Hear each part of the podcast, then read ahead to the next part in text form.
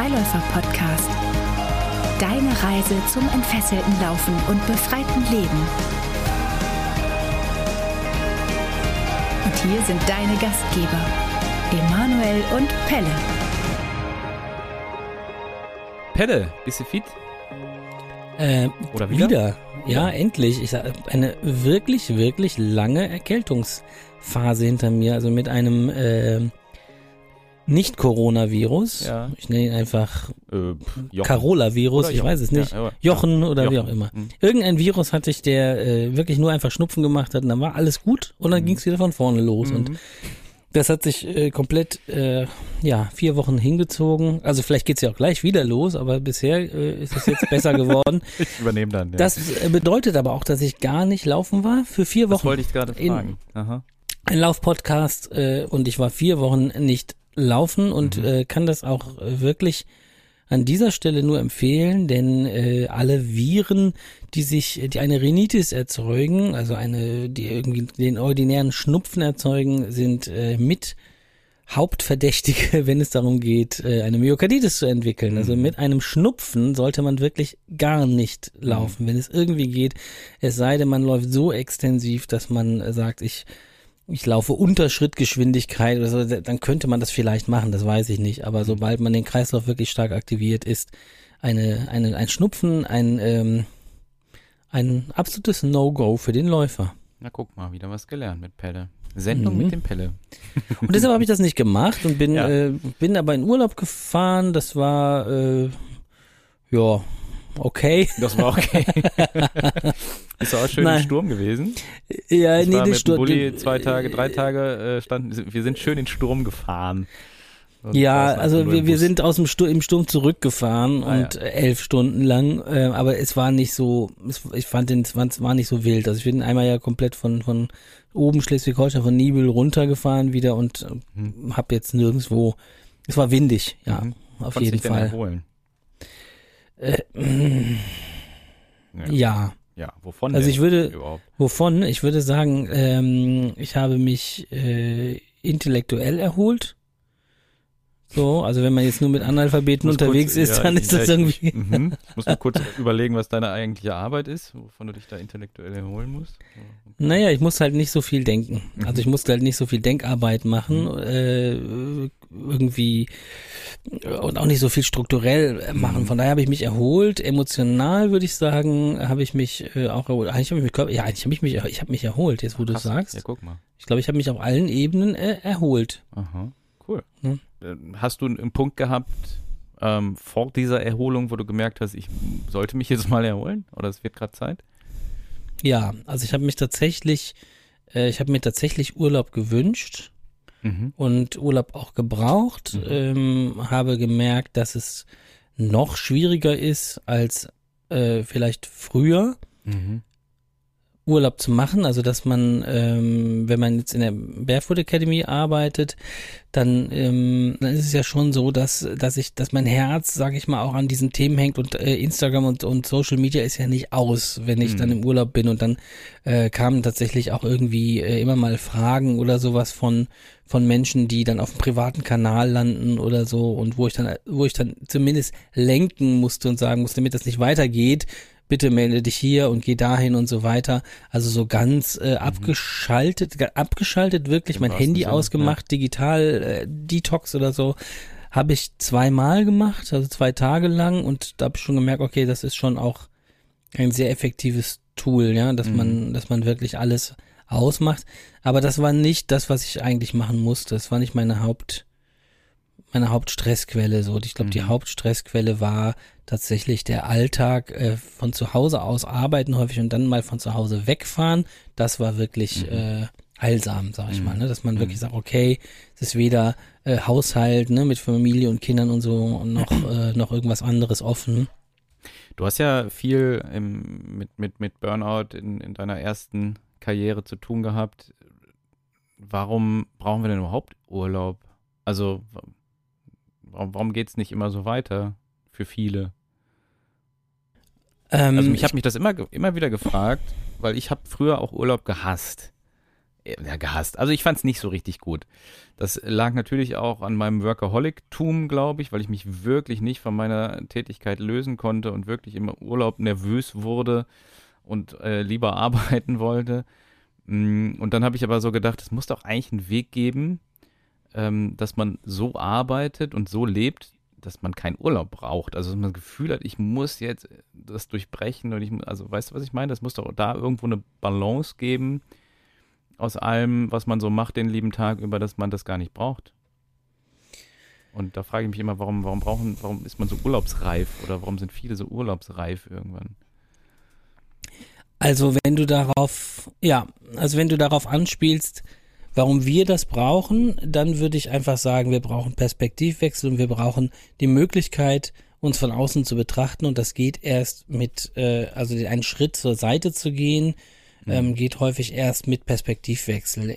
Also mit äh, am besten so vielen Perspektivenwechseln wie möglich, mhm. dass ich also sagen kann, ich bin an einem anderen Ort mhm. und ich erlebe mich dort anders, ich erlebe mein, erlebe mein Umfeld dort anders, um dann ähm, zu, zu schauen, ob äh, man sich im Hamsterrad befindet. Das Hamsterrad mhm. jetzt gar nicht als Karriere-Hamsterrad ja. gedacht, sondern ähm, wenn ich anfange, nur noch in kleinen Details äh, zu gucken, dass ich nur noch sage, oh, ich muss, dann merke ich, kann ich nicht mehr priorisieren, dann merke ich häufig nicht mehr, ähm, ob ich einen, ein größeres Ganzes aus dem Auge verliere und da glaube ich ist der Urlaub was ganz Besonderes, ne, dass man dann sagen kann, ähm, ich erlebe mich nochmal als privates, als soziales Wesen, als Familienmensch, als ähm, Kulturbegeisterter oder so und sage, oh Gott, das sind ja noch andere Aspekte in mir, die ich nicht füttere mhm. und ich glaube, das ist ganz wichtig. Wenn ich aber gucken würde, jetzt sag ich mal, äh, mit dem Paleo-Auge drauf gucken würde und sagen würde, ob die Steinzeitmenschen jetzt Urlaub gemacht haben. Ja, das, ja genau, das meine ich. Ja. Ne, und, und wie gesagt, ich brauche jetzt zwei Wochen Pause von der Jagd ja. und so weiter. Dann glaube ich tatsächlich, dass ähm, ich glaube tatsächlich, dass es so etwas gegeben hat. Ich glaube tatsächlich, dass so die weitest Work-Life-Balance oder eine Ja, weil wahrscheinlich wird es über über ein ähm, wird es wird die Natur das vorgegeben haben, ne? Das ähm, nehmen wir jetzt mal nicht. Man muss ja nicht immer in die Steinzeit gucken. Man weiß ja zum mhm. Beispiel, wenn man in, jetzt ähm, die Ureinwohner äh, des amerikanischen Kontinents nimmt, die jetzt nomadisch gelebt haben und mit den Zelten irgendwie weitergezogen sind, die sind ja ihren Jagdgründen hinterhergezogen und haben gewartet, bis die Büffel kommen, ja oder so. Haben gesagt, okay wo sind die Büffel geblieben? Ah, und jetzt, und dann haben die, wer, der mit dem Wolftanz äh, geguckt hat, das ist spannend da beschrieben, ne, dass sie auf diese Büffel warten. Und äh, da ist einfach na, natürlicherweise sind da Wartezeiten für das, was die Natur, sag ich mal, die Früchte der Natur, mhm. die dann geliefert werden. Wann mhm. wächst was? Und dann gibt es, hat man halt immer wieder wechselnde Betätigungen gehabt auch. Und ich glaube, dass die Natur diesen Urlaub eigentlich vorgibt und wir machen das, wir durchbrechen das in der Zivilisation und gehen halt dahin, dass wir sagen, ja, im Sommer kannst du das und das nicht machen, dann machst du halt im äh, machst du halt das und das und im Winter Oder machst du halt drin. Äh, machst du halt drin, genau, ist Corona, äh, äh, Verlage, sagst du nicht, äh, die Welt hält nicht wirklich an mhm. und sagt, okay, da ist irgendetwas von der Natur, was uns gerade eigentlich zum Umdenken und so, sondern wir verlagern alles ins Digitale und mhm. machen weiter. Mhm. Ne, also ich glaube, da, äh, da ich glaube, Urlaub hat es immer gegeben, mhm. aber ähm, der war nicht äh, vorgeschrieben und musste auch nicht beantragt werden und, mhm. und so weiter. Aber ich glaube, mhm. es ist ganz, ganz, ganz, ganz wichtig, Urlaub zu machen. Und ist das sinnvoll, diesen Urlaub auf zwei bis drei Wochen im Jahr zu, ähm, zu komprimieren und dann alles auf diesen Urlaub zu, also es gibt ja wirklich, glaube ich, viele Menschen, die von Feierabend zu Feierabend leben, die von Wochenende zu Wochenende und dann auch von äh, Jahresurlaub zu Jahresurlaub leben eher und darauf hinfiebern und darauf hinarbeiten und dann vielleicht sogar zur Rente hin, darauf hinarbeiten, dass sie endlich, endlich Urlaub haben und endlich frei haben.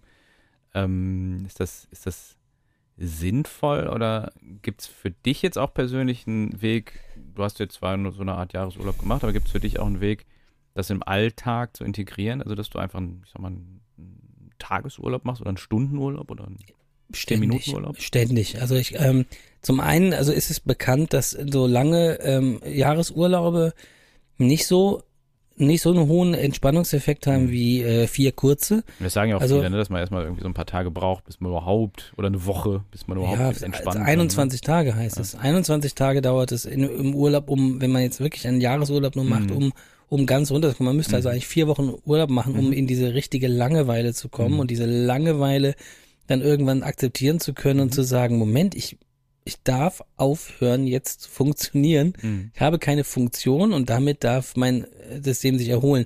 Mhm. Aber man weiß, dass die, das so, oder es ist irgendwann mal, habe ich das mal gelesen, dass, dass viele Kurzurlaube, also wenn man jetzt viermal im Jahr, sag ich mal, einen Städtetrip macht oder äh, irgendwie so für fünf Tage wegfährt oder für drei, ähm, dann ist halt eben die Vorfreude auf das Ereignis ist eben ähm, etwas, was uns sehr, sehr ähm, positiven Stress ähm, Mhm. vermacht, dass wir halt sagen können, boah cool, nächsten Monat mache ich ja die und die Reise dahin. Ähm, da ist halt eben, der Urlaub fängt dann halt schon in der Vorfreude an, denn die Vorfreude ist häufig viel höher als das Ereignis selbst, ne? dass man dann sagt, okay, hier sieht's aber gar nicht so toll aus, wie ich dachte, aber ich habe bei vielen kleinen Trips die Möglichkeit zu sagen, okay, ich bin ja auch nicht ewig hier, aber ich habe mich lange, lange vorgefreut und dadurch habe ich Dopaminausschüttung gehabt und habe tatsächlich ähm, schon eine Form von Genuss. Ich habe Aussicht auf etwas Neues. Von daher sind kleine Pausen, und das kann man natürlich auf den Tag runterbrechen, äh, sich zu sagen, also ich bin ein Freund der Rituale, wir haben jeden Tag Kaffeestündchen, ja, das ist tatsächlich so, wenn wir zu Hause, wir haben immer Kaffeestündchen, die alle freuen sich drauf, das ist völlig unspektakulär, es gibt Kaffee und vielleicht irgendwie ein kleines äh, Bonbönchen, die Kinder und so weiter, aber Mhm. ich glaube, dass diese Stationen, Strukturen reinzubringen, ähm, Rituale reinzubringen, sind enorm wichtig. Und manchmal ist es eben auch nur Netflix am Abend, ne, wo man sagt, okay, das ist ein Ritual, was ähm, was wichtig ist und was Erholung bringt. Also ich glaube nicht, dass das wirklich so schädlich ist, wenn man den ganzen Tag äh, gearbeitet hat, dann abends zu sagen, Netflix an und Paarzeit, was auch immer. Und ich glaube, diese, ja, diese, diese Pausenbreaks, die sind äh, enorm wichtig. Pause von dem, also auch da, Perspektivwechsel, Pause von dem, was ich die ganze Zeit mache, ist äh, extrem wichtig. Ist denn dann Laufen Pause, wenn ich am Feierabend laufen gehe, nach einem stressigen Tag zum Beispiel? Ich würde sagen, es ist Abwechslung. Hm. Also es ist Abwechslung von dem, was du bisher getan hast und dann machst du etwas anderes und ähm, du machst ja beim Laufen auch nicht komplett Pause, sondern du bist ja dann auch mit den Gedanken am Sortieren, was du als nächsten Arbeitsschritt machst. Mhm. Und genauso machst du es ja auch in der Arbeit, dass du manchmal sagst, wo du als nächstes langläufst. Also das mischt sich natürlich, ne, dass Mhm. du ähm, das ist einfach eine abwechselnde Tätigkeit und Mhm. gerade für uns ist natürlich so, dass wir während wir laufen sowieso arbeiten. Wenn man Lauftrainer ist, ist das natürlich auch gleichzeitig der Job.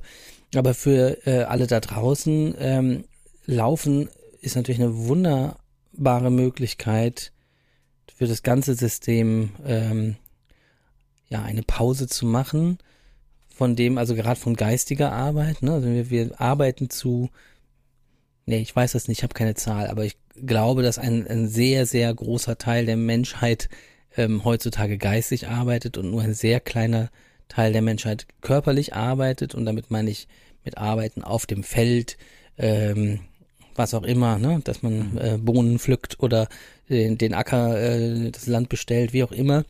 Ähm, die meisten von uns arbeiten in irgendeiner Form geistig am Computer oder äh, in, in Konferenzen und so weiter. Und ähm, der Geist braucht immer Pause und Ruhe als, als Abwechslung und der Körper braucht Bewegung als Abwechslung.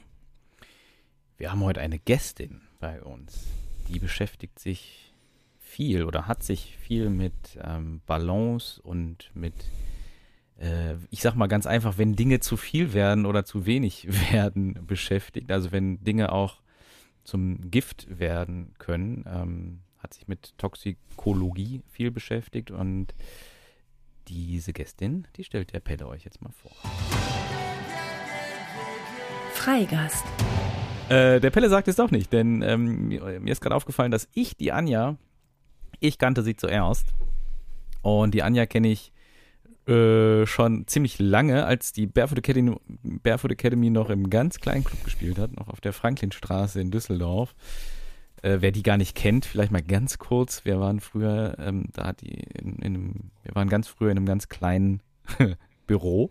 Das hatte 30 Quadratmeter auf zwei Räume, also 15 Quadratmeter pro Raum.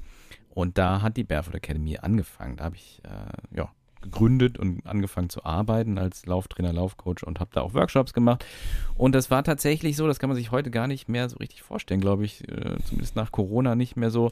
Wir waren da wirklich die, auf diesen 15 Quadratmeter teilweise mit acht oder neun Leuten. Also da haben wir noch so mit einem Quadratmeter pro Teilnehmer gerechnet, so eine halbe, so eine halbe Yogamatte. Heute rechnen wir, glaube ich, mit zehn Quadratmeter pro Teilnehmer. Ähm, ja, das nur als kleine Anekdote. Da haben wir gestartet. Das war ganz muckelig und wir hatten immer schön ähm, die Fenster beschlagen, wenn da viele Leute im Winter drin waren. Und die Anja, ich weiß es gar nicht mehr hundertprozentig, ähm, ob du auch in einem Workshop dabei warst. Du warst auf jeden Fall bei mir im Coaching. Das weiß ich noch, im Laufcoaching. Und ich weiß auch, dass du damals schon mit Palio 360 am Start warst. Und in meiner Wahrnehmung, vielleicht korrigierst, korrigierst, du mich auch gleich, in meiner Wahrnehmung hat das so vor sechs, sieben Jahren, zumindest in Deutschland, ziemlich parallel angefangen. Also die Paleo-Welle, die kam ziemlich gleichzeitig mit der Barfußwelle. Welle, das klingt so groß, aber wir haben da irgendwie so gleichzeitig angefangen und es hat natürlich ziemlich gut gematcht, wenn man jetzt so erstmal ziemlich plakativ Richtung, wie heißt das Wort? Steinzeit. Ich will mal Zeitstein sagen. Äh, Steinzeit denkt oder wo wir, wo, wir als Mensch ursprünglich herkommen, dann ist das natürlich irgendwie ziemlich ähnlich, wenn man den Ernährungsaspekt und den Bewegungsaspekt mit berücksichtigt. Mm. Ja, und so haben wir uns kennengelernt. Und ähm, ich fand damals schon ähm, diese Paleo-Welt ein bisschen strange, weil ich mich auch damals schon daran gestört hat, dass diese Ernährungsgeschichte und diese äh, Steinzeiternährung, nenne ich es jetzt einfach mal ganz einfach, ähm, so starken Regeln unterlag. Und das fand ich bei Paleo 360, da habe ich ziemlich viele Kommentare auch gelesen, ja, muss ich, darf ich denn Reis essen oder sowas, darf ich Kartoffeln essen und so.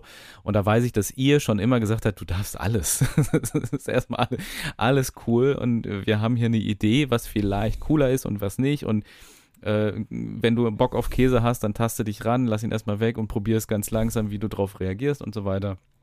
Und das fand ich schon ziemlich cool, weil ähm, meine Denkweise und die der Barefoot Academy auch schon damals eigentlich so war, dass wir auch damals immer schon gesagt haben, mach doch, mach was du, was, mach was dir gut tut, probier es aus, wir machen ein Angebot, wir haben da eine Idee, was äh, dir vielleicht bei gewissen äh, Problemstellungen auch helfen kann. Und das fand ich sehr schön, dass ihr da damals auch schon sehr undogmatisch dran gegangen seid an das ganze Thema und das zieht sich, glaube ich, bis heute auch durch. Und Pelle, wenn du noch ein paar Race Facts hast zur Anja, dann hau sie raus. Du hast es ja eben schon kurz erwähnt, also die Anja, die hat äh, von 2010 bis 2013 Ernährungswissenschaften in Jena studiert, einen Bachelor of Science gemacht und eben einen Master in Toxikologie in Düsseldorf äh, hinterher geschoben. Sie arbeitet für Paleo 360, das hast du ja auch schon gesagt, und äh, ist dazu auch noch Yogalehrerin und ähm, Stretch-Therapie. Practitionerin, ich weiß nicht, wie man es nennt, und äh, hat auch beim Lee Sexby, wo wir auch mal gelernt haben, die Footmap Practitioner-Ausbildung gemacht und ähm, hat labortechnische und philosophische Einarbeitungen in das Earth Food System erhalten in Oregon und ähm, ja, es hat viel beschäftigt sich sehr viel mit äh, Landwirtschaft, glaube ich auch und Agrargeschichten. Äh, Damit kenne ich mich jetzt nicht gut aus, aber Permakultur ist ein ganz wichtiges Thema, glaube ich, für dich. Und ähm, damit nun endlich, endlich herzlich willkommen Anja Wagner hier bei uns im Freiläufer Podcast. Ja, schön hier zu sein. Cool. Wund wunderbare Einleitung. Wunderbar. Ja. Ihr habt es schon ganz gut getroffen, womit ich mich beschäftige. Ne? Was mhm. immer wieder herauskommt, sind Denkprinzipien. Ne? Halt mhm. auch Menschen zu helfen, in die Eigenverantwortung zu kommen. Ah, und dass ihr da die. Klingt nach Coaching. klingt nach Coaching, das, was ihr eins zu eins macht. Ne? Das, ja. was ich über Palio 63 immer wieder in schriftlicher Form mhm. versucht habe, so gut wie möglich halt darzustellen. Mhm.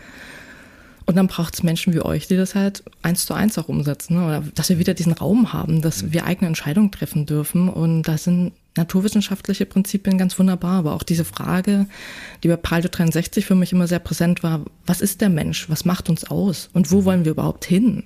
Ich glaube, uns macht unsere Entscheidungen macht uns aus und du müsstest jetzt tatsächlich, bevor wir weitermachen, nämlich zehn Entscheidungen treffen. Da würde ich nämlich gerne auch Sehr als gut. Mensch gerade hin.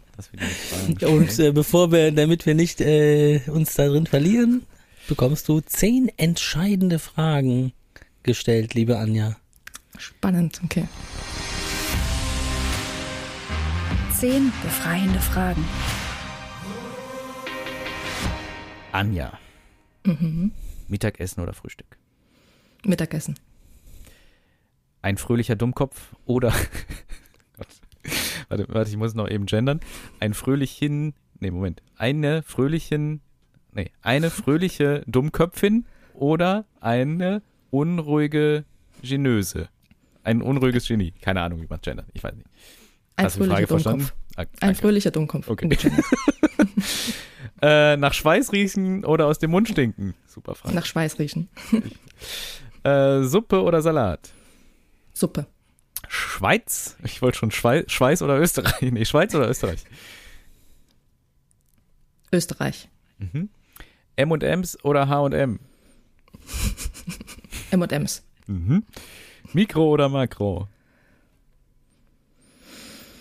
Mikro. Viel Geld oder viel Freizeit? Viel Geld. Hast, äh, tatsächlich muss ich jetzt mal einwerfen, das überrascht mich jetzt. Mhm, mich auch. Okay, cool. ähm, lieber 100 Kilometer rennen können, also äh, Kilometer pro Stunde, lieber 100 Kilometer pro Stunde rennen können oder ein Kilometer pro Stunde fliegen können. Das mit dem Rennen. Das, ich nehme das mit dem Rennen. Und die Abschlussfrage, die natürlich alle bekommen, Kaffee oder Tee. Tee. Du, Oh nein, was habe ich gesagt? Die Folge ist zu Ende. wir sehen, wir hören uns in 14 Tagen wieder, liebe Freiläufer. Pelle, komm, mach es. Ja, du hast gerade, äh, also bei T bin ich dran, nur dass du es Ja, weißt. Ähm, äh, du hast gerade gesagt, das überrascht, oder Emanuel hat gesagt, das überrascht mich, und dann hast du gesagt, ja, mich auch. Überraschst du dich öfter mal? Selbst? Also bist du manchmal von dir selbst überrascht? Oh ja, sehr oft. Mhm. Wann? Also kannst du mir, also außer jetzt gerade bei den Fragen, bei der Frage, äh, da ging es glaube ich um Geld gerade, ne? Das viel, lieber viel Geld oder viel Freizeit. Ähm, äh, wann über, also wie passiert das, dass du dich überraschst? Das interessiert mich gerade. Wie, Wie, macht passiert man das? das? Ja. Wie macht man das, sich selber zu überraschen? Ich glaube, Ja. es ist auch, sich selber herauszufordern und dann zu sehen, oh, das kann ich ja auch, das kann ich auch sagen. Und es Mhm. geht trotzdem, und es geht trotzdem alles gut. Also war Mhm. gerade dein Impuls, Geld ist eigentlich I, aber wenn ich, wenn ich kurz weiter überlege, finde ich Geld eigentlich doch gut und dann darf ich auch Geld sagen. Das ist so ein Teil Oder? des Ganzen. Ein weiterer Teil, der mich mehr beschäftigt war, also Freizeit ja, aber es halt gehört auch mit Geld zusammen. Also Geld ist für mich inzwischen relativ neutral. Mhm. Und es ist halt ein Werkzeug, mit dem ich was anstellen kann. Und ich kann mir mit Geld auch viel Freizeit schaffen. Okay, du meinst also, der Hebel äh, vom Geld ist höher als die Freizeit an sich, Richtig. weil mit dem Freizeit kann ich, dann denke ich am Ende so, ich könnte doch jetzt auch Geld verdienen. ja. Also Ja, und ich kann- wichtig, äh, ja. ich kann mit, mit dem Geld kann ich auch was Sinnvolles anstellen ne? und dann mir wiederum den Raum schaffen, was anderes zu tun, ne? mir Freiheit auch zu schaffen. Und von daher ist Geld dann der größere Hebel. Das überrascht mich auch selber, dass ich das halt in so kurzer Zeit auch sehr Ja. gut erkannt habe. Ja. Also ich würde jetzt sagen, das war ja eine Bauchfrage. Ich glaube auch, dass du sie aus dem Bauch beantwortet hast und deshalb frage ich halt gerade, über, überrascht dich manchmal, was dein Bauch will? So, also ist, äh, äh, hör- hörst du auf den? Mhm, immer mehr, immer besser. Ja. Ich, ich, bin, ich bin im Verstand geschult, ich bin naturwissenschaftlich geschult, das muss ich auch mal wieder beachten. Und das ist auch sehr wertvoll, das sehe ich auch mal wieder. Aber dann auch den Bauch zuzulassen. Und dann wieder zum Verstand auch zu kommen, mir das zu erklären, das ist so der Zyklus, in dem ich immer besser bin.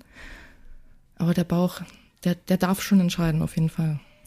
Würdest du sagen, Entschuldigung, Emanuel, Ah, du bist ja heute eh sehr dominant. Passt schon. Nee, nee. Nee, nee, mach Jetzt mal. Nee, ist schon, nee, ist ja, pff, ist dein Ding, komm hier. Wenn man auf dem Bauch hören, äh, zu hören lernt, dann ist das meistens erstmal ja etwas, was man sehr bewusst macht, dass man sagt, ich muss jetzt mal gucken, was mein Körper braucht, meine Bedürfnisse sind Und wenn man das immer häufiger übt, dann wird, für mich entsteht dann sowas wie eine Sprache zwischen Verstand und dem Rest der Institutionen, die wir in uns haben, dass man, dass der Dialog immer schneller funktioniert, ne? dass man sagt, mein Verstand will das, ah, mein Körper will aber das und dass man sehr, sehr viel schneller reden lernt. Meintest du das damit, dass du das immer besser kannst? Ist das vielleicht sowas wie so ein Dialog, der stattfindet in dir zwischen verschiedenen Ebenen? Das ist auf jeden Fall eine Beschreibung dessen, was in mir passiert. Also mhm. sehr schöne Worte gefasst, ja. Und der innere Dialog und auch selber mit sich kritisch zu sein, selber mit, auch, ne, da kommt so die Überraschung dann vielleicht auch immer mit hervor, denn sich selber zu hinterfragen und auch die eigene Entscheidung zu hinterfragen, nach dem Warum zu fragen und dann irgendwie so eine Sicherheit in sich zu gewinnen. Das vielleicht ein Bauchgefühl fällt mir jetzt auf, das ist das eine, aber es ist ja auch so ein Ganzkörpergefühl. Also es ist ja nicht nur der Bauch. Ich stelle mir wieder vor, das Nervensystem sitzt ja im gesamten Körper und wir fühlen ja dann auch mit dem gesamten Körper. Und dann ist es so ein, dann kommt es wirklich aus mir und dann, dann ist auch der Verstand damit auf der Ebene. Dann ist da wieder Körper und Geist sind dann wirklich mal eins und das sind einfach sehr schöne Erfahrungen. Und je öfter, das merke ich auch immer wieder, je öfter das passiert, umso mehr Zuversicht bekomme ich da rein, umso mehr mhm. Klarheit auch damit. Das ist aber eine Übungssache, ne? Also, Emanuel hat Emanuel hat's erwähnt, ich setze mich seit 2015 mit dem Paleo-Gedanken auseinander. Da haben wir uns ja auch dann auch kennengelernt in der mhm. Zeit und das sind inzwischen jetzt auch sechs Jahre. Krass, ne? Mhm. Ja. Und das braucht Zeit, das ist ein Prozess. Geduld ist ein wichtiger Wert bei der ganzen Geschichte, ne? auch nett zu sich selber zu sein, dass auch überhaupt, dass es hervorkommen darf. Ne? Ich bin da schon inzwischen nach der Überzeugung, steckt alles in uns. Wir müssen mhm. nur wieder da rankommen dürfen. Und dafür braucht es auch den Raum, dafür braucht es die Ruhe. Das passt, passt auch so schön zu dem, was ihr erzählt habt, dann wirklich mal Urlaub zu haben, zur Ruhe zu kommen, dahin spüren zu dürfen. Also, da gibt es ja verschiedenste Ansätze, wie Menschen das formulieren und mhm der, vielleicht auch noch einen Ansatz. Oh ja, weiter geht's. Na, ich ich glaube ja, dass wir, ähm, also dieses, was wir vielleicht im Urlaub, in der Freizeit, wenn wir entspannen, erleben, ähm, dass es gar nicht um uns alleine geht. Ah, wie, wie formuliere ich das jetzt möglichst schlau und verständlich? Also ganz einfach, ich glaube ja, dass wir mehrere Persönlichkeiten einfach sind. Also dass wir einen dass jeder Mensch ein, ein, eine Zusammenkunft von verschiedenen Interessen ist. Wir, wir, wir sind quasi eine Interessengemeinschaft. Und da ist, da ist die Anja, die, die arbeiten will, da ist die Anja, die Geld will, weil sie mit Geld tolle Sachen machen kann. Und da ist äh, auch eine Anja drin, die Ruhe braucht. Und ähm, da ist eine Anja drin, die Entspannung und die Freizeit braucht. Und ich glaube, dass Bauchgefühl vor allem auch einfach so eine Balance ist. Also wenn, wenn wir in uns reinhorchen, dann ist da so ein Kompromiss irgendwo da. Oder dann kommt vielleicht auch jemand zum Vorschein, eine, eine, eine Persönlichkeit, die vorher irgendwie durch den Intellekt überdeckt war. Ähm, so so stelle ich mir das irgendwie immer vor, weil du hast ja auch gerade so vom inneren, inneren Dialog gesprochen, ne, wenn man so mit sich selber redet. Ich glaube oft, wenn man auch Entscheidungen fällt und so Oder-Fragen sind ja auch dafür prädestiniert, dass man eigentlich, dass da eigentlich verschiedene Interessenswesen, nenne ich sie mal, miteinander reden. Ne? Also die, die Freizeit-Anja spricht gerade mit der Geld-Anja und ähm, dann ist, sagt die Geld-Anja, aber ja, wenn ich Geld habe, dann, äh, dann können wir das und das und das auch noch machen. Also dann kriegst du auch noch was ab. Und dann haben wir quasi einen Kompromiss und dann so, so ungefähr stelle ich mir das irgendwie vor.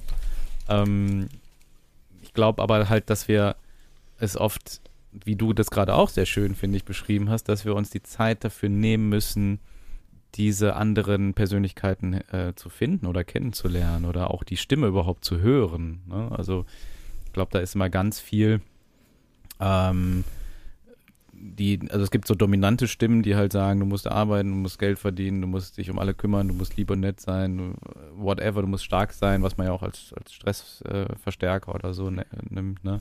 Oder Antreiber. Und die anderen zu hören, ich glaube, das fehlt halt oft oder das, dafür ist die Zeit nicht da. Ich hänge gerade auch noch an der Frage ähm, und frage mich immer wieder, was ist eigentlich Freizeit? Also ich glaube, ich hätte die Frage auch mit Geld beantwortet, weil ich mir aber auch sofort überlegt hätte, was ist denn eigentlich, was ist denn für mich Freizeit? Ich weiß gar nicht. Ich kann das gar nicht so greifen, weil das bei uns allen vielleicht so ist. Pelle hat es anfangs auch schon so beschrieben oder so ein bisschen so, dass es halt ja sehr stark verwoben ist. Also bei uns allen dreien, glaube ich, ne, dass man halt sagt, so, ich arbeite jetzt 9 to 5 und dann habe ich Freizeit. Also das ist mein Job und meine Arbeit und dann trenne ich das ganz klar von der Freizeit. Ich glaube, das ist bei uns dreien halt alles so nicht. Ne? Und Pelle hat auch gerade schon gesagt, wenn wir laufen, Pelle und ich, dann, dann arbeiten wir auch immer. Ich versuche das tatsächlich immer mehr zu trennen und auch ähm, gedanklich, als aber auch die Kamera nicht mitzunehmen beim Laufen oder so und dann wirklich für mich zu laufen oder Touren zu machen. Ähm, trotzdem ist für mich halt irgendwie auch Arbeit Freizeit. Wie ist es bei euch? Was, was ist für euch Freizeit? Also es gibt da so etwas, also ich bin gerade erstmal ein bisschen berührt, muss ich sagen, hm. von deiner, äh, von deiner Aufschlüsselung gerade der verschiedenen Persönlichkeiten. Äh, da hänge ich noch ein bisschen. Mhm. Ich dachte, so einfach habe ich das noch nicht gehört. es gibt immer diese, diese, diese, dieses Plakative, ne, wo Menschen dann sagen, äh, wo, wo zitiert wird, irgendwie, man ist die so die, die, die, die Mischung aus den fünf mhm. bekanntesten Personen. Das habe ich irgendwie. Ach so, das, ja, ja. ja. Das habe ich immer irgendwie nicht so, konnte ich nicht so annehmen. Aber mhm. dass ich einfach, dass es verschiedene Pelles gibt, ist ja völlig logisch. Also mit Rollen. Mhm. Aber dass es wirklich auch Persönlichkeiten gibt, Persönlichkeitsanteile von mir, ähm, kann ich nur zustimmen. Und ich würde tatsächlich dann sagen, ja, dann hebt sich das mit der Freizeit für mich auf. Mhm. Was du, also wenn ich, um die Frage zu beantworten, Freizeit ist dann für mich nicht existent, denn ähm, da ist ja, steckt ja der Wunsch drin, frei zu sein. Mhm. Äh, von, von, also dann kann es immer nur frei sein von der Rolle, die ich gerade eben hatte, aber von der bin ich ja auch nie ganz mhm. frei. Und dann sind wir wieder bei der Achtsamkeit, dass wir sagen, wir lenken die, die Aufmerksamkeit, also es ist dann eine Aufmerksamkeitslenkung auf einen der anderen Persönlichkeitsanteile, die ich habe. Und dann mhm. bin ich halt tatsächlich bewusst, wenn ich sagen würde, jetzt Freizeit, dann würde ich sagen, dann meine ich damit meistens, ich werde mich jetzt nicht um mich und mein persönliches Vorankommen in meinem Arbeits, in meiner Arbeitswelt kümmern, sondern ich gehe jetzt in die Rolle des Vaters, meine Bedürfnisse, nicht eine Rolle, sondern meine Bedürfnisse, meine Persönlichkeitsbedürfnisse als Vater möchte ich jetzt Zeit mit meinem Kind verbringen und mhm. möchte dem Kind die ungeteilte Aufmerksamkeit zukommen lassen. Mhm. Und so da würde ich sagen, das würde ich am ehesten noch mit Freizeit so verbinden, aber ich müsste es tatsächlich nach dem, was du gesagt hast, auflösen. Ich kann mhm. dann immer nur ähm, sagen, ich mache mich frei davon, meine Aufmerksamkeit auf alles zu richten, mhm. Mhm. sondern auf eine mhm. Sache mich zu fokussieren, wem diene ich gerade. Und das würde ich, diene ich mir, diene ich meinen Kindern, diene ich meiner Partnerschaft, diene ich meiner Arbeit, die, ne, so, mhm. so könnte ich es vielleicht benennen. Ein weiterführender Gedanke dazu von mir ist, dass Freizeit, Freiheit und das hängt auch immer wieder mit Verantwortung einher. Ne? Das mhm. ist halt Eigenverantwortung, selber Entscheidungen treffen zu können überhaupt. Wie möchte ich die Zeit, die ich gerade habe, wie möchte ich sie nutzen? Unter mhm. welchem Aspekt, unter welchem mhm. Wert? Mhm. Und dahin zu kommen, das finde ich so spannend, ne? das, den Raum dazu zu geben. Ne? Also ist gerade auch schön, äh, schön gewesen, ihr habt auch beide jeweils den Raum auch eingenommen, euch zu äußern, zu sagen, was ihr braucht, was ihr wollt, was, welche Bedürfnisse ihr habt und wie ihr mhm. die einsetzen wollt. Mhm. Und genau das dürfen auch Menschen wieder mehr lernen oder halt diesen Raum dafür bekommen. Mhm. Und das ist großartig. Da wartet, erwartet einfach so eine schöne und großartige Zukunft auf uns. ja, Gibt es denn bei dir, gibt es denn bei Anja eine, eine Freizeit, die du wirklich so definieren würdest? Mhm. Auch nicht. Nee. Mhm. nee. Mhm. Das heißt aber auch andersrum, wenn es keine, wenn wir jetzt vom Wort her gehen, Freizeit gibt, ähm, nee, dann, dann wäre ja alles andere Zwangzeit. das ist ja auch nicht, ne? Aber das ist, glaube ich, die Trennung nicht einfach von der, von der zwanghaften Arbeitszeit zur Freizeit vermutlich, oder? Das ist eine gute Frage. Habe ich jetzt noch gar nicht so drüber nachgedacht. Also spontan. Ja, ich glaube, es fallen in unserem Alltag immer wieder Dinge an, von denen wir denken, oh, das möchte ich jetzt nicht tun. Das ja. ist das ist jetzt scheiße, das zu tun. Das, ja. das fühlt sich einfach gar nicht so gut an. Ja. Das ist auch immer an all unsere Alltäge, glaube ich, noch präsent. Wer mhm. weiß, wie die Zukunft halt aussieht. Wenn wir es mhm. schaffen, halt solche Räume auch immer wieder zu schaffen, dass wir unsere Bedürfnisse besser hören, dass wir mhm. uns als Menschen wieder besser hören. Ne?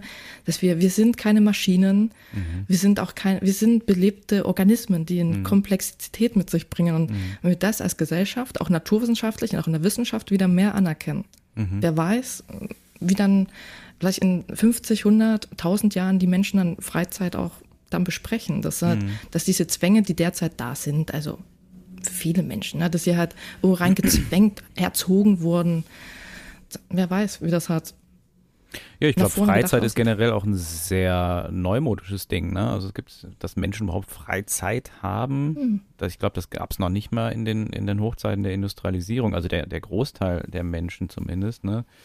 Ähm, ich weiß nicht, ich glaube, da haben Menschen teilweise 18, 20 Stunden gearbeitet irgendwie. Und das also waren keine Workaholics, sondern die haben einfach in den Fabriken gearbeitet oder in der, in der Landwirtschaft, früher der, ähm, als, als Bauern war das, glaube ich, auch so, dass wirklich richtig, richtig lange gearbeitet wurde und dass man wirklich eine Trennung hatte zwischen dem Beruf oder dem, der Arbeit, die man tätigt und dann einer Zeit, in der man nicht arbeitet.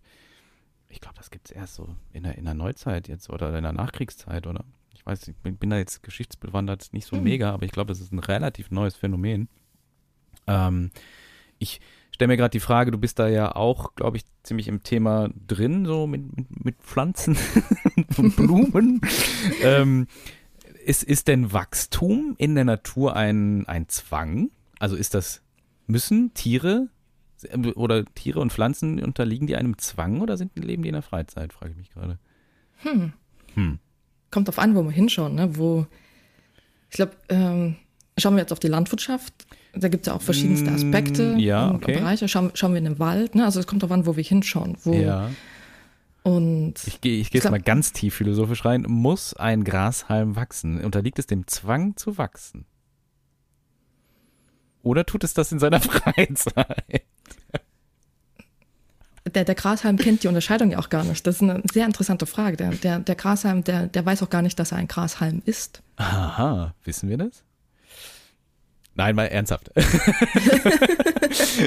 ja, der Grasham, der, der, der nimmt sich ja auch nicht so getrennt wahr ja, als Individuum. Ja. Also da bin ich mir schon recht sicher. Okay. Das ist ein sehr menschliches Ding. Ne? Hat das, ja. Den Körper als eine Identität zu erfahren und darüber zu agieren. Der Grashalm, der ist, der, der, der ist die Wiese, der ist der Boden, der ist der Himmel, der ist alles. Also aber ich finde ich finde es tatsächlich auch, auch im Thema Freilaufen mega spannend, gerade herauszufinden, ob das weil wir ja sagen auch immer irgendwie laufen ohne Zwänge und so weiter. Das ist ja irgendwie so für uns auch der Kern von der, von dieser Freiläufergeschichte. Ähm, aber die Frage ist ja wirklich, ob die Natur einem Zwang unterliegt oder nicht. Oder ob das, ob das irgendwie frei geschieht, wenn du sagst, das. Hm? Ich glaube, es, kommt, es kommt darauf an, wie wir es sehen wollen. ich hab ja, was. es ist eine Frage der Perspektive. Ja, erzähl mal. Ja, es ist, es ist eine Frage, wie wir das sehen wollen. Natürlich können wir die Natur auch in einen Zwang bringen. Mhm. Der Mensch ist auch Natur. Wenn wir halt dahin wieder kommen, dann, dann haben wir uns auch gezwungen, in mhm. bestimmte Richtungen zu denken, mhm. unseren Körper in bestimmte Formen gezwungen, ne? durch mhm. Schuhe, durch, durch unsere Hosen, wie wir sie tragen, durch die enge Kleidung, mhm. was auch immer. Mhm. Durch Ideale Von daher, auch. Durch Ideale. Von daher kann die Natur auch gezwungen werden. Ja. Also die, wir können uns ja auch selber zu etwas zwingen. Also ich ähm, möchte dazu sagen, dass ich nicht daran, also dass ich weder an Freiheit noch an Zwang glaube, sondern ich glaube daran, dass es äh, Bedingungen gibt, die ähm, die Reaktionen erfordern. Mhm. Und natürlich kann die Natur sich selber äh, auch die Bestandteile der Natur auch zu Dingen zwingen. Also man natürlich kann äh, kann können Grashalme vom Wetter gezwungen werden oder bezwungen werden oder durch, äh, da muss nur ein Fels runterrollen und auf den Grashalm rauf und dann erliegt er auch einem Zwang, wenn man das so nennen möchte. Mhm. Aber tatsächlich sind es natürlich nur Herausforderungen und Reaktionen darauf, ne? Und Bedingungen. Ähm, ja. mhm. genau, und ich, also wenn wir natürlich, wir, wir, wir Menschen möchten natürlich immer diese Unterscheidungen machen. Mhm. Ne? Und, und aber es gibt, es gibt ja keine, oder wir, wir erschaffen Pole, die nicht da sind. Mhm. Es ist ja immer nur eine es ist ja immer nur eine, ein Grad, den wir, also ein, eine, eine Linie, die wir ziehen. Ich sage immer, bei Kälte und Wärme ist es so. Mhm. Es gibt ja nicht kalt und warm. Mhm. Es gibt nur eine Temperaturskala. Mhm. Und wo wir sagen, wo ist kalt und wo ist warm. Und empfinden ist, noch auch noch, ne?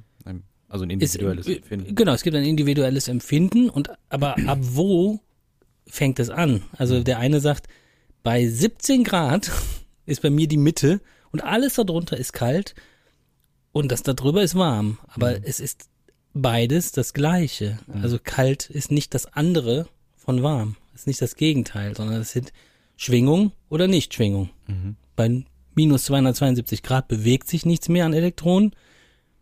Wird's, wird's wärmer, also kommt mehr Schwingung rein, wird's eben wärmer, aber es mhm. wird nie kalt. Mhm. Also, mhm. Es gibt kein Kalt, es gibt nur warm. Es gibt kein Licht und Dunkelheit, es gibt nur Licht. Mhm. Oder kein Licht. Ja, und das ist bei, bei den Herausforderungen für mich genauso. Es gibt eben keine Freiheit oder Zwang, sondern es gibt Aktion und Reaktion. Ja, ich meine, letztlich ist ja Zwang und Freiheit auch eine menschliche Erfindung. Ne? Es ist ja auch nur ein, ein Gedankenmodell, wie du auch gerade sagst. Ne? Ja Genau, und ich Frage, glaube, es gibt einen Punkt, wo ob der wir Grashalm dieses entscheiden, Gedankenmodell überhaupt kennt. wie bei der Kälte-Wärme, gibt Ja. es diesen Punkt, wo wir sagen, ja, jetzt fühle ich mich gezwungen. Ja, Jetzt fühle ich mich wieder frei. Ja. Aber dass es da irgendwo ja. ständig, äh, es gibt diese, es gibt diese Entscheidungsglaube, Mhm. dass wir glauben, dass wir uns entscheiden können, frei. Mhm. Glaube, dass, also es wird dann natürlich philosophisch, aber da glaube ich nicht dran. Das glaube daran, dass Diskussion, wir das, reerkennen. Das ja. ist die Diskussion um den freien Willen. Also das Mhm. beschäftigt die Menschheit ja auch schon lange. Haben wir einen freien Willen oder haben wir nicht? Seit, Ja. seit den Griechen und Ägyptern und wie auch immer, ne? Lange da, ja. Und Eine ich glaube Def- schon. ja, sorry. Ich, also, ne, ich glaube schon, dass wir einen freien Willen haben. Mhm. Dass wir Tendenzen mitbestimmen können. Mhm. Das ist eine große Verantwortung für uns Menschen auch. Ja, das, ich, das, was ich vorhin sagte, deswegen glaube ich, streben so viele Menschen oder, oder freuen sich so sehr aufs Wochenende oder auf den Feierabend oder auf die Mittagspause, weil sie dann oft frei entscheiden können, was sie tun wollen und lassen können. Ne? Und sie dann doch in ihrer Arbeitswelt einem Zwang unterlegen sind, was sie zu tun haben und äh, in welcher Zeit sie was schaffen müssen und so weiter. Und trotzdem, Ja. da anschließend, Ja. Müssen es andere Menschen ja entscheiden, was diese Menschen dann zu tun haben. Also die Entscheidung Ja. liegt ja dann einfach nur bei anderen Menschen. Ja, das stimmt. Ja, aber dann sind wir ja nicht bei der Selbstbestimmtheit. Dann ist es ja eine Fremdbestimmtheit. Aber trotzdem von einem Menschen. Das Das heißt, ist richtig. Men ja. ja. Es gibt noch eine andere Definition, äh, wo wir in dem ganzen Grau irgendwann eine Grenze ziehen. Und ähm, da kommen wir vielleicht mal zu deiner, zu deiner, ähm, dem, was du studiert hast, auch, nämlich das Gift. Also es gibt irgendwann, also es gibt Stoffe, sage ich jetzt mal ganz allgemein, ohne da jetzt Fachkenntnis wirklich zu, zu haben, von denen wir irgendwann sagen, sie werden zum Gift oder Verhalten äh, wird dann vielleicht irgendwann zu einem Gift. Gibt es da eine klare Grenze oder auch eine naturwissenschaftliche Grenze, wo man sagt, ab jetzt ist das ein Gift oder die, die Dosis ist das Gift jetzt?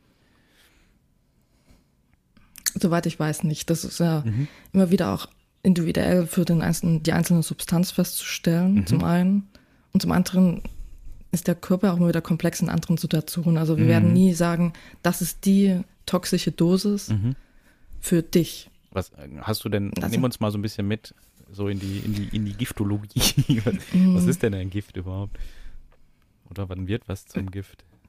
Also na, wieder, wieder philosophisch gedacht, vom Denkprinzip, alles ist Gift und nichts ist Gift. Ne? Also wieder, auch Wasser kann sehr giftig sein und kann toxisch sein im entsprechenden Dosis und im entsprechenden Kontext.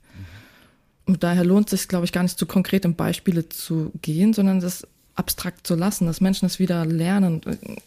Ich sehe halt, was ich sehe, ist, dass wir halt, was Pele beschrieben hatte, ne, dieses gut-schlecht, gi- giftig, nicht giftig, dass wir in diesen Denkweisen feststecken. Das möchte ich nicht unbedingt fördern. Ich möchte eher fördern, dass wir da raustreten können und den Kontext betrachten können und in, in eine Form der Risikoabwägung wieder leichter reinkommen können. Da brauchen wir Menschen aus dem naturwissenschaftlichen Bereich, die das auch formulieren können, dass wir das dürfen und dass der Mensch da auch wieder hinspüren darf. Was, was ist denn jetzt für mich die richtige Dosis?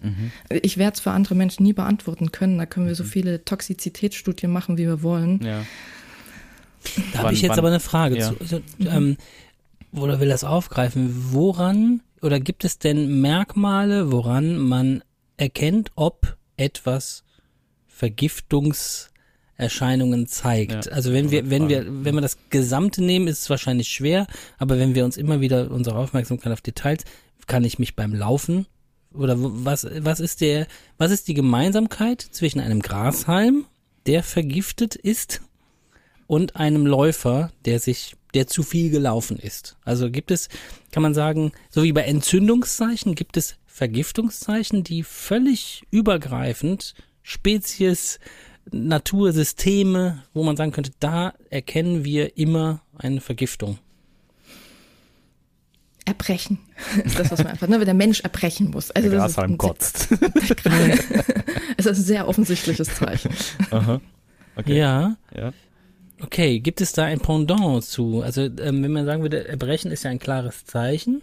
Ähm, gibt es da ein Pendant zu, was würde der Grashalm machen, wenn er vergiftet ist? Kannst du das, äh, könntest du das sagen? Seine Farbe verlieren? Seine Farbe verlieren, wirklich, wirklich eingehen. Ich würde eingehen, würde mhm. sterben sozusagen. Also dann in den Kreis, also der Grashalm, äh, wenn er, also er denkt, weiß, ich weiß nicht, ob der Grashalm denkt, keine Ahnung. Oh.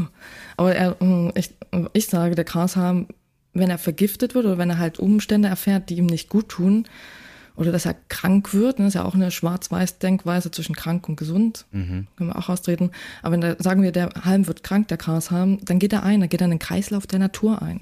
Er nimmt sich halt auch nicht, nicht als der, an die eine Identität wahr, die jetzt sich erhalten muss, um, um Teufel komm raus und mhm. ich muss jetzt hier der Grashalm sein und ich muss weiterleben, sondern also ich glaube so aus dem Kreislaufgedanken, aus dem natürlichen Gedanken, alles ist im Fluss, der würde einfach wieder zum Boden kommen. Er würde seine Nährstoffe wieder frei machen und sich zersetzen lassen. Dann würde er halt dann seine Nährstoffe wieder für die anderen Grashalme breit machen. So stelle ich mir das durchaus auch vor. Aber es gibt das ist ja ein schon, kollektives Denken, ja. Es gibt ja schon durchaus, sagen wir mal, höhere entwickelte Lebewesen, Tiere, ähm, die haben ja schon einen starken Überlebenswillen. Die sagen ja jetzt nicht, oh, jetzt, jetzt habe ich ein bisschen Bauchweh und vielleicht wird es auch noch mehr, dann bleibe ich jetzt mal hier liegen. Äh, vielleicht sterbe ich dann und also ich interpretiere das jetzt und dann, dann bin ich halt wieder im Kreislauf drin.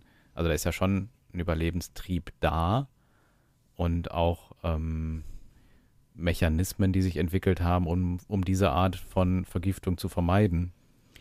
Da bin ich gar nicht so sicher, Emanuel. Nee.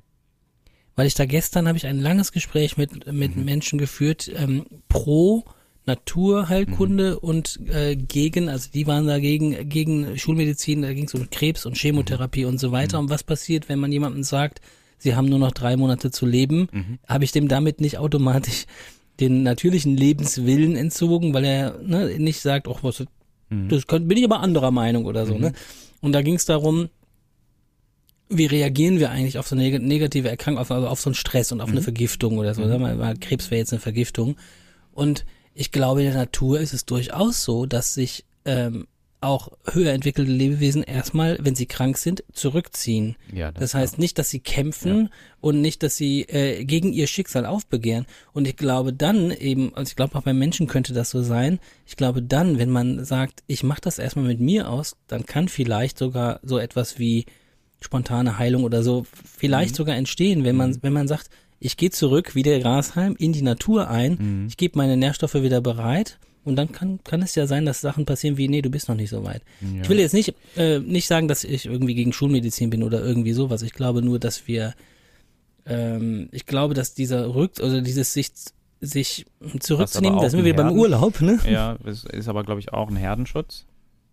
Ja. Also, dass man die anderen äh, Individuen der Herde mitschützt, wenn man krank ist, dass sich, also machen, glaube ich, Schimpansen auch, die sich dann zurückziehen, wenn sie krank sind, äh, ganz deutlich sogar und auch, auch da therapieren und, und äh, irgendwelche Kräuter anmischen und so. Sie, ähm, oder irgendwelche äh, Blätter essen, die für den Magen dann besser sind und so weiter. Ähm, ja, aber das meine ich ja. Die sind ja. nicht nur auf ihr eigenes Überleben ja, okay. sondern, ja, ja, nee, sondern sie, der Gedanke ist schon bei uns allen veranlagt, glaube ich, zu sagen, ich ziehe mich eigentlich zurück. Mhm. Das machen wir ja auch, wenn wir erkältet sind. Mhm. Ich ziehe mich eigentlich zurück und mache das eigentlich mit mir aus. Mhm. Und ne, dann gibt es natürlich ein Bedürfnis nach Nähe und so weiter, aber weiß ich, ich meinte nicht. jetzt auch eher so Sachen wie, ähm, wenn man als vielleicht auch als Tier oder als Schimpanse gelernt hat, dass gewisse Äpfel zwar schön aussehen und vielleicht sogar auch lecker schmecken, davon aber die, Häl die Hälfte des Rudels krepieren, dass sie das dann lassen. Also ich, das ist natürlich auch eine Mischform, das gibt es bei Menschen auch. Wir vergiften uns auch bewusst mit, äh, mit Drogen oder so, um, um gewisse äh, schöne Momente zu erleben und nehmen das in Kauf und vergiften uns dann auch gewollt oder im Wissen dessen. Ähm, Moment. Moment, tatsächlich tun wir das. Scheiße, du hast recht. Hm, ich bin raus. Äh, Anja, bist du drin? Ja, also was mir noch dazu einfällt, ist halt, je nachdem, die Perspektive mag ich ganz gerne, dass wir in der Entwicklung sind, dass der Mensch eine Entwicklung in sich drin ist, dass es Gründe gibt, warum wir auch dieses, dieses Gehirn in dem Ausmaß entwickelt haben und mhm. dass wir unser Bewusstsein so entwickelt haben, dass wir überhaupt das philosophisch so auseinandernehmen können, dass wir denken können mhm. in, in, in, in so einer Art und Weise. Also dass wir schon auch ein anderes Individuum in sich, oder dass wir uns als Individuum wahrnehmen, ne? dass der Grashalm ist einfach, der nimmt sich meines Erachtens wirklich anders wahr. Mhm. Also, ne, der ist im kollektiven Bewusstsein drin. Mhm. Und das ist eine Fähigkeit des Menschen, dass wir auch uns als Identität wahrnehmen, dass wir uns auch, ne, auch zum Wachstum, zur Entwicklung, zum, zum Fortschritt, Innovation, dass wir sowas in die Welt bringen können. Also der, der Mensch ist so ein sehr interessantes Wesen. Also mhm. wie auch immer das dann alles passiert ist, aber das ist eine Perspektive, das würde jetzt Emanuel auch zugutekommen in seiner Erklärung, dass, äh, dass die Tiere eine gewisse Entwicklung genommen haben, dass der Mensch dann auch so einen, so einen gewissen Stellenwert da eingenommen hat, was er mhm. dann, wo seine Entwicklung auf wie hingeht. Mhm. Ich hänge gerade noch daran, dass wir uns so vergiften. Weil es gibt ja tatsächlich auch so bei, bei ähm, sagen wir mal, naturnahen Ethnien oder, oder Volksstämmen, die rauchen ja teilweise Kette. Also die sitzen in der Savanne und drehen sich eine nach der anderen irgendwie so mit irgendwelchem Kraut. Ähm, und da, da hänge ich gerade so dran, weil wir ja, da sprechen Pelle und ich auch immer mal wieder drüber, wir, wir in, in der Paleo oder auch in der Barfußwelt, ähm, da neigen wir oft so dieses, diese, ich nenne sie jetzt mal Naturvölker, ist ein doofes Wort, glaube ich, so indigene Völker ähm, zu glorifizieren, ne? dass die halt ähm, ganz super gesund leben und krankheitsfrei oh ja. sind. Oh, du machst die Augen, du reißt die Augen auf. Sag gerne was zu. Ja, das ist, um, ähm, das ist auch, äh, kennt ihr das Modell, das Quaves-Modell, dieses Spiraldynamik-Modell? Das, nee. das ist wirklich das Spiraldynamik?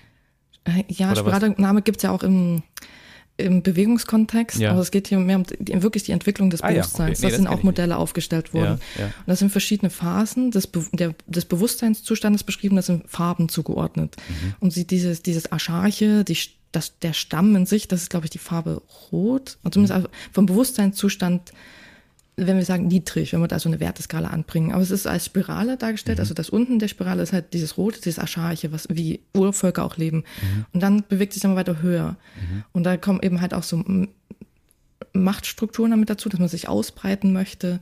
Dann kommen halt Strukturen auch wie Wissenschaft dazu. Dann kommen Stufen, dann das dreht sich immer weiter auf. Dann auch dieses ökologische Bewusstsein, das ist eine weitere Stufe. Noch eine Stufe, dann ist, ist dann halt dieses um, das Holistische, dass man halt ne, diesen, das Umfassender nochmal betra mhm. betrachtet. Und dann, ja, wer weiß, wo jeder von uns ist, wahrscheinlich auf allen Ebenen. Mhm. Und ja, das lohnt sich auch für mich nochmal genauer anzuschauen, bemerke ich gerade. Mhm. Ja. das, das würde halt auch diesen Konflikt, den ich gerade raushöre, auch ein Stück weit auflösen. Halt ja. Naturvölker, ja, da hinzuschauen, aber das auch nicht zu glorifizieren, sondern mhm. das als einen Entwicklungsstand der Menschen anzusehen. Mhm. ist die Frage, wo geht es für uns Menschen auch hin? Wo können wir hin? Das ist weiterhin diese Frage, die mich seit Beginn der Auseinandersetzung mit Palio auch so beschäftigt. Mhm. Und ja, da wollte ich gerade nochmal den Impuls geben. Das könnte mhm. interessant sein.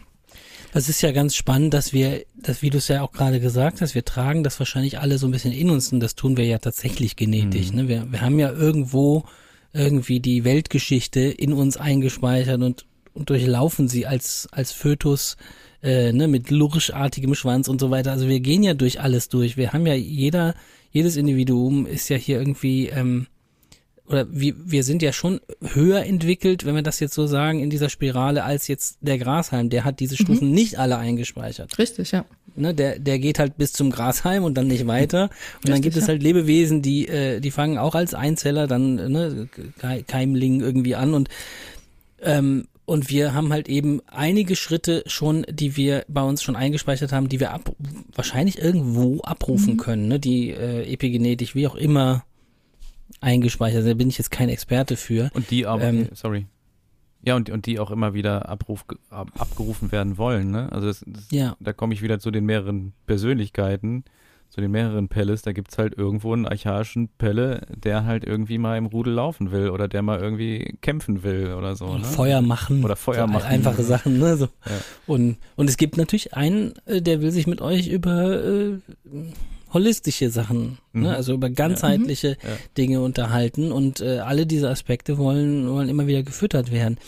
Ich möchte einmal zur Vergiftung zurück, mhm. und zwar zum Laufen. Ähm, wenn der Läufer sich erbricht bei, durch das Laufen. Nicht, weil er zu viel Wasser getrunken hat oder so, sondern das wäre ja auch eine Möglichkeit, sich wirklich zu vergiften beim Laufen, wenn man zu viel Wasser trinkt. Mhm. Ähm, aber ja er, er bricht sich Todesfälle. einfach. Gibt es leider sogar Todesfälle, ne? wenn man sich die Wasser aus dem Kran von zu Hause mitnimmt.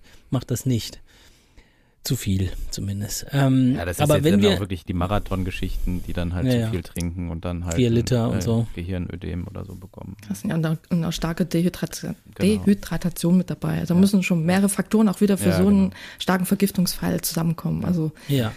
Ja. Nehmen wir an, es geht nicht ums Wasser, sondern ich fange an zu kotzen, weil ich zu lange laufe. Dann ist es ziemlich klar für alle, da ist irgendeine Vergiftungserscheinung. Ne? Oder ich gehe, also dieser Läufer geht ein und wird wieder ins Kollektiv der anderen Marathonläufer eingespeist. Aber gibt es äh, sanftere ähm, Vergiftungserscheinungen, wo wir als Läufer von profitieren können, wenn wir das jetzt wissen. Also ich will es jetzt mal doch mal einfach machen. Mhm. Ähm, was, was, was sind einfachere Vergiftungserscheinungen für einen Organismus als nur sich zu erbrechen? Also wie könnte ich also, meine Vergiftungsgrenze klarer erkennen beim Laufen? Also wie der Körper erkennt, dass es zu viel ist, sozusagen, bevor ja. es zum Erbrechen kommt, sozusagen vorher ja. schon, schon zu bemerken, okay, das sind, also bei mir jetzt aus persönlicher Erfahrung, ne, wenn ich bemerke, dass das Knie, dass, dass sich da was meldet, dass ich halt vom, zum Beispiel, ne, so kleine Körpersignale, Gelenke also. Das ist das Gelenke, das ist schwierig wird, ähm, sanft zu laufen, ne? dass halt der, der, der Fuß nicht mehr ordentlich hebt. Ne? Das ist auf, Aufpatsche. Das ist auch schon ein Zeichen, okay. Ich bin wahrscheinlich so müde, wenn ich dann weiterlaufe, dann komme ich da in Bereiche rein, die werden mir nicht wirklich gut tun. Das ist so ein Anzeichen. Kopfschmerzen, ne? Gegen mhm. was, ne? Das ist halt mhm. halt Seitenstechen, mhm. was auch immer Seitenstechen ist, aber das ist halt, ne, welche im Bauchbereich, dass es da sich unwohl anfühlt, dass man da auch. Äh, bei mir ist es Richtung Leber so ein Bereich, den ich mal wieder bemerke. Dann weiß ich äh, mhm. nicht, dass ich aufhöre zu laufen, sondern ich weiß, ich, es heißt auch gar nicht, dass man solche, wenn man solche Vergiftungserscheinungen gemerkt aufhören muss zu laufen, sondern vielleicht den, den Laufstil nochmal ändert, langsamer läuft oder vielleicht mal eine schnellere Phase einläuft, da mhm. Variabilität reinbringt. Das wäre jetzt so aus, aus meiner mhm. Erfahrung mhm. heraus berichtet. Das heißt, okay. du würdest auch sagen, ähm, jetzt der Fuß zum Beispiel, der dann nicht mehr vernünftig hebt, mh, hm, würden jetzt, glaube ich, die allermeisten sagen, das ist einfach Erschöpfung. Also es ist dann halt, also ne, die liegt dann, der Erschöpfungswiderstand liegt bei jedem Läufer, jeder Läuferin irgendwo anders. Bei einem fängt das schon nach zwei Kilometern an, bei dem anderen vielleicht nach 120 oder so. Aber da würde man jetzt, glaube ich, erstmal sagen, das ist jetzt eine Erschöpfung. Du würdest jetzt sagen, das ist schon eine Art von Vergiftung. Ja, das ist einfach die Worte, die wir gerade genommen haben. Um ja, aber ich finde das spannend, weil das, mhm. weil das für, also was, was, wo, wo, sagst du denn, da, da ist der Körper vergiftet? Also ich finde gerade diese, diese Definition mhm. so spannend. Weil Erschöpfung klingt ja, so lapidar oh. für mich ja. mhm. und Vergiftung klingt schon nach Alarmzeichen, wirklich.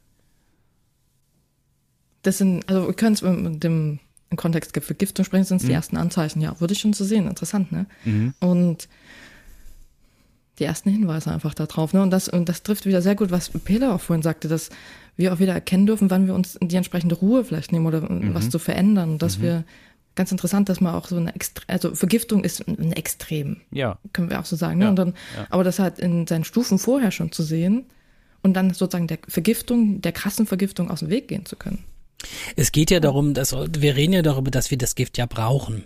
Also mhm. wir brauchen das Gift ja fürs Wachstum, dass man sagt, äh, um, um, um, um zu wachsen, um in dieser Spirale zu bleiben, um da höher zu steigen, muss ich mich besti in bestimmten Giften aussetzen, um mich denen zu widersetzen, also um äh, Mechanismen zu entwickeln. Ne? Wenn jetzt Beispiel Tschernobyl, ne, wo wieder was wächst, obwohl der Boden, mhm. früher hätte man gesagt, Gott, es wird nie wieder bewohnbar und wachsen und jetzt ist da, äh, floriert das da, ne, und Glaube ich, weiß ich nicht genau. Aber ich glaube ähm, schon. Also so ich glaube, das, ist, das mhm. hat unser Ko ehemaliger Kollege gerne als Beispiel herangezogen fürs Prinzip der Hormesis, von dem du ja auch äh, im Vorfeld hier vor dem Podcast gesprochen hast. Ähm, also die Dosis macht das Gift.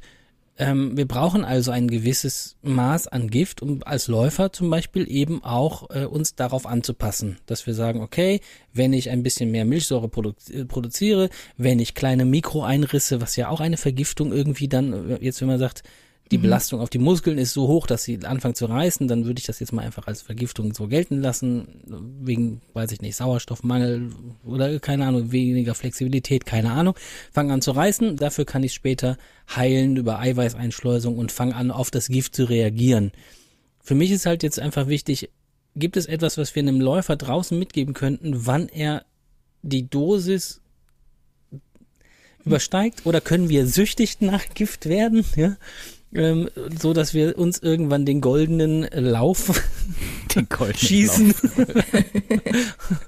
also, weißt du, was ich meine? Wir wollen mit dem Gift ja, wir wissen, dass, dass wir uns vergiften und wir wollen damit spielen. Besser umgehen lernen mit den, mit den Reizen, ja. mit den Giften. Ja, ja, also, ne, N gleich eins. Also, ich werde es nie für jemand anders sagen können. Es, es ist eine Arroganz in sich. Mhm. Also, ist mein Empfinden dazu.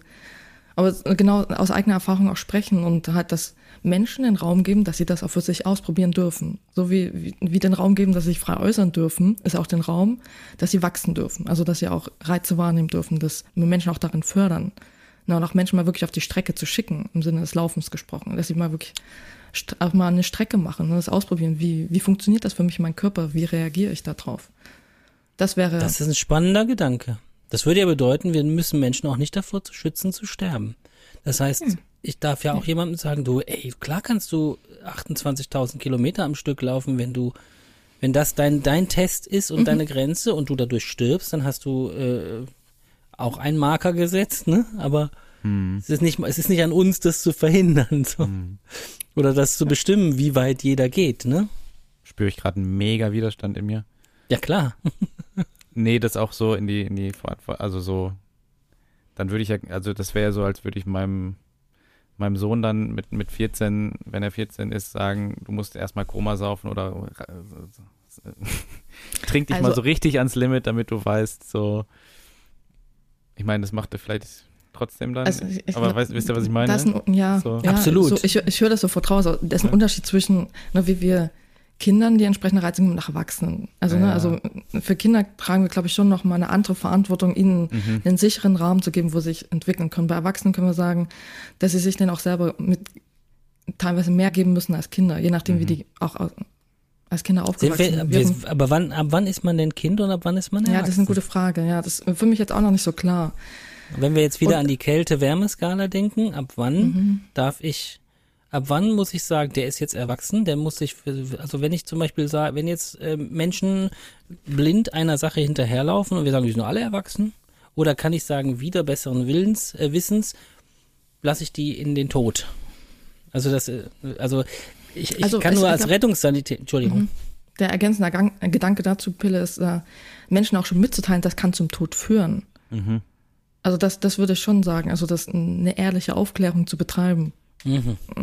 Ja, das ist so ein bisschen das, was ich vorhin meinte, ne? Wenn, wenn ähm, eine Herde oder Individuen lernen, dass jetzt irgendwie eine Frucht oder oder jetzt der Alkohol zum Beispiel, jetzt bei, bei, bei uns Menschen, dass das schon auch irgendwie schädlich ist und, und zum Tode führen kann, wenn ich es übertreibe, äh, kurzfristig oder halt auch langfristig, ähm, dann ist das ja Wissen, was, was ich weitergeben kann. Und dann gibt es Menschen, die haben diese leidvolle Erfahrung gemacht. Es gibt Menschen, die sind da vielleicht abhängig von gemacht. Und das ist ja letztlich das, was wir in unserer Kultur auch durchaus tun. Also, dass das ähm, in der, in der Erziehung, in unserer Wissensweitergabe, dieses Wissen weiterzugeben, zu vermitteln und zu sagen, hey, ähm, das kann mal Spaß machen, aber das ist halt nicht das geilste Zeug, was du dir da reinpfeifst. Ähm, und das ist ja, glaube ich, beim Laufen genauso. Es gibt, wie wir gerade auch gesagt haben, es gibt Menschen, die sterben beim Laufen, die sterben vom Wasser trinken, wenn sie, wenn sie gewisse Dinge nicht beachten. Und ich glaube, das ist dann auch einfach ein, das ist ein Kulturgut letztlich, ne? dass wir unser Wissen, unsere Erfahrung weitergeben.